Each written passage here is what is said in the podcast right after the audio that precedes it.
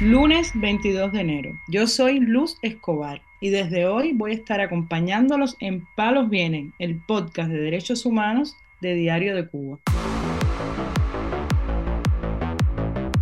Noticias en Palos Vienen. En este programa vamos a estar dedicando buena parte del tiempo a hablar sobre lo que pasó el viernes en La Habana, cuando familiares de los presos políticos del 11J pidieron oficialmente a la Asamblea Nacional del Poder Popular una ley de amnistía. Esta ley beneficiaría a cientos de encarcelados cubanos por motivos políticos. Desde La Habana tenemos declaraciones de Wilber Aguilar, el padre del preso político Walnier Luis Aguilar.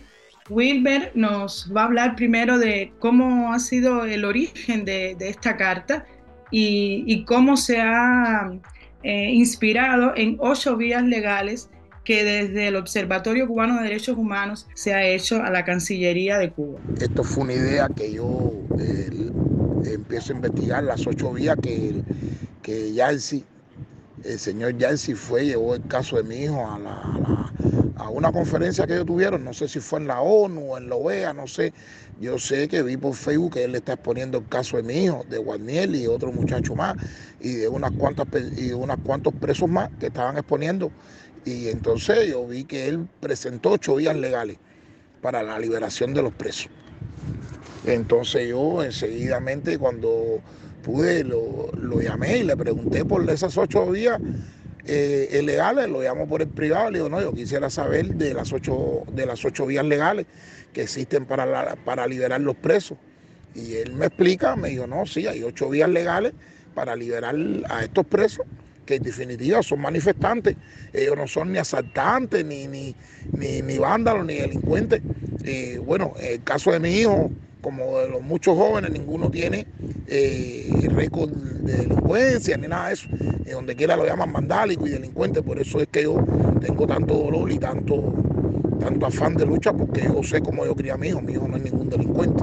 Y a él sí me dice que la más eh, que se apega a ellos es la amnistía Wilber Aguilar también nos habla de por qué es importante hacer esta petición y de que no se está pidiendo perdón a las autoridades, sino que libere a estos inocentes que han ido a parar a la cárcel por pedir sus derechos de manera pacífica en las calles de Cuba. Aquí nadie está pidiendo perdón, aquí le estamos exigiendo la libertad de esos inocentes.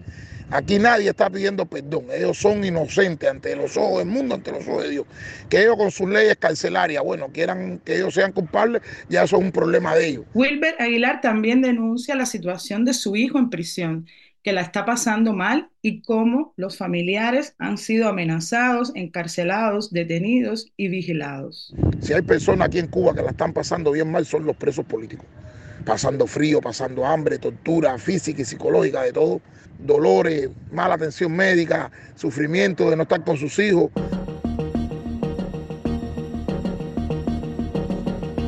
Para entender un poco más los asuntos legales, hemos consultado al abogado de Diario de Cuba, Edel González, que nos explica los matices de este asunto, las diferencias que hay entre una amnistía y, un indulto, por ejemplo. Eh, la amnistía, como se ha venido hablando, es una ley. Por tanto, eh, depende de la voluntad de los legisladores que se cree, analice, debate y apruebe esta ley para que un grupo de personas, por razones políticas o por cualquier otro motivo, sean liberados. ¿no?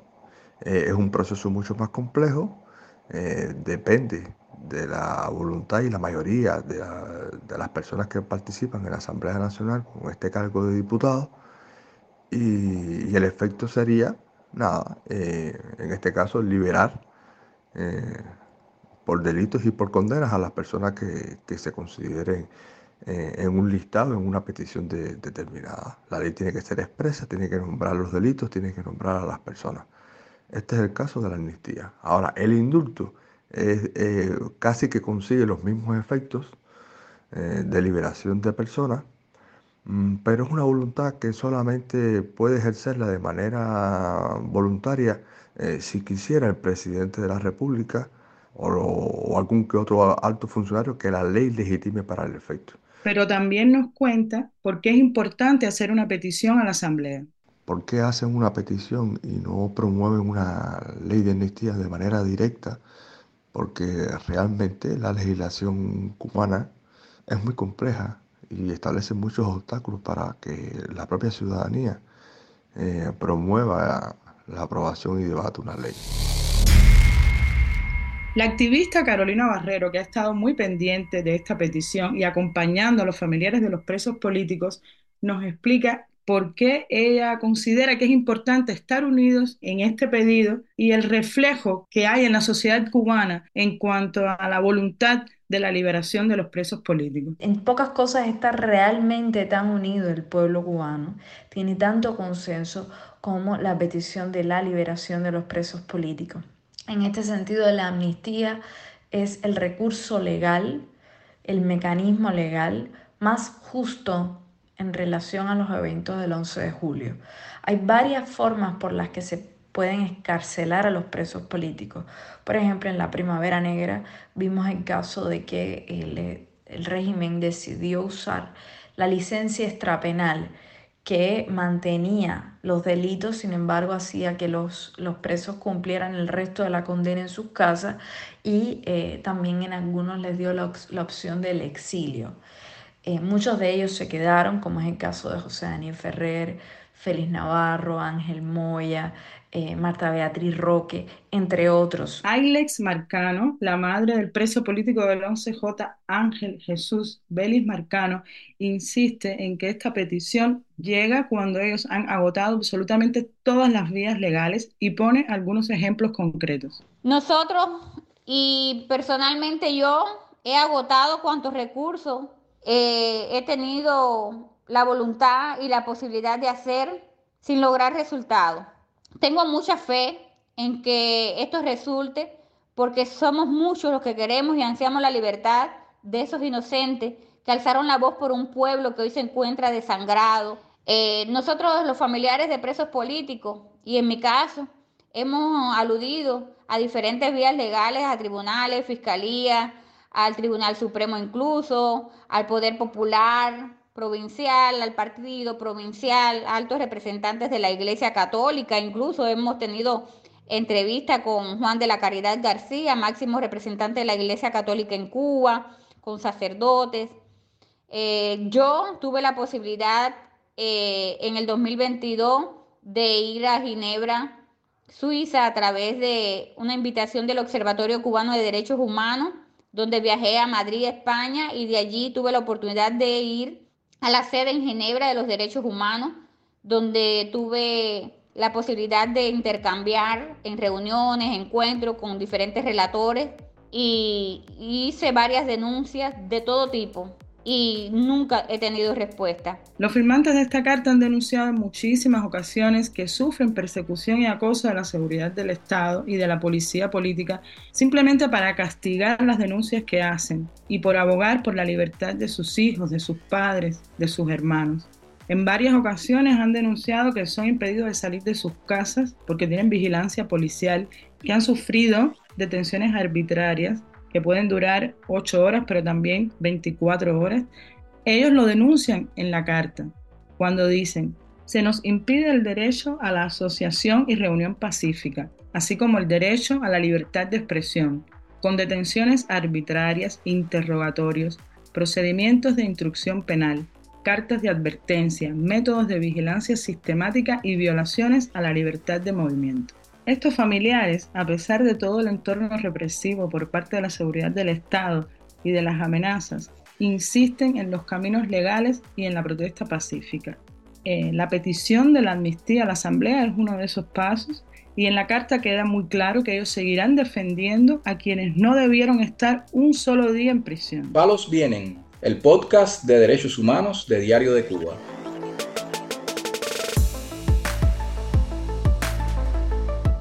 Desde Camagüey, la presa política Janet Pérez Quevedo fue llamada por las autoridades de la cárcel para ser amenazada. ¿Por qué razón? Porque ha denunciado que ha sido estafada por su abogada. Las amenazas vienen de la capitana Yaima Cano Castillo, que es la jefa de la prisión de mujeres de Camagüey, y también le ha reclamado otras denuncias anteriores a esta presa política. En abril de 2023, Pérez Quevedo contrató a la abogada Day Cruz Martín para que le gestionara una licencia extrapenal por su trastorno de personalidad y enfermedades crónicas que sufre. Esta abogada no proporcionó absolutamente ninguna respuesta sobre este caso. Cubalex ha denunciado que en el caso de las personas sancionadas por motivos políticos, esta práctica es además mucho más frecuente que lo normal. Pero escuchemos la denuncia en la voz de la presa política Yaima Cano Castillo, una denuncia que ha publicado en su cuenta de X el Observatorio Cubano de Derechos Humanos. Quiero hacer una denuncia debido a que yo hace como cinco días yo saqué una denuncia debido a que la abogada mía de mi licencia extrapenal que yo nombré me estafó mi dinero y hoy me mandaron a buscar y me, me amenazaron. Me dijeron que esa denuncia incurría en un en una medida de carácter de carácter grave de que ya por eso no me podían dar una mínima anticipada ni cuando me tocaban ni cuando me tocara mi mínima que ya yo había perdido eh, la rebaja ya por esa eh, indisciplina de carácter grave de, de levantar denuncia. Y quiero decirle al mundo entero de que yo no creo de que me hayan quitado la mínima ni la rebaja ni nada. No la quiero voy a seguir denunciando y no voy a cambiar nunca. Al compartir esta noticia, Cubalex destaca que los órganos del Estado, así como los abogados y abogadas que se subordinan al Ministerio de Justicia, están obligados a actuar con total transparencia. Incluso hay un decreto que los obliga a eso, el decreto ley 81, que los obliga a asesorar y responder consultas legales y representar diligentemente a quienes lo requieran. Por tanto, es una obligación, no se trata de un favor. También Cubalex subraya que es responsabilidad del Estado garantizar que los abogados y abogadas cumplan con los deberes inherentes a su ejercicio y que investiguen las denuncias presentadas y apliquen las medidas correctivas necesarias en cada caso. Denuncian que la negación de comunicación contradice estos deberes por lo que Cubalex llama a los abogados a cumplir con sus responsabilidades éticas y legales, de manera que se asegure una comunicación efectiva con sus clientes.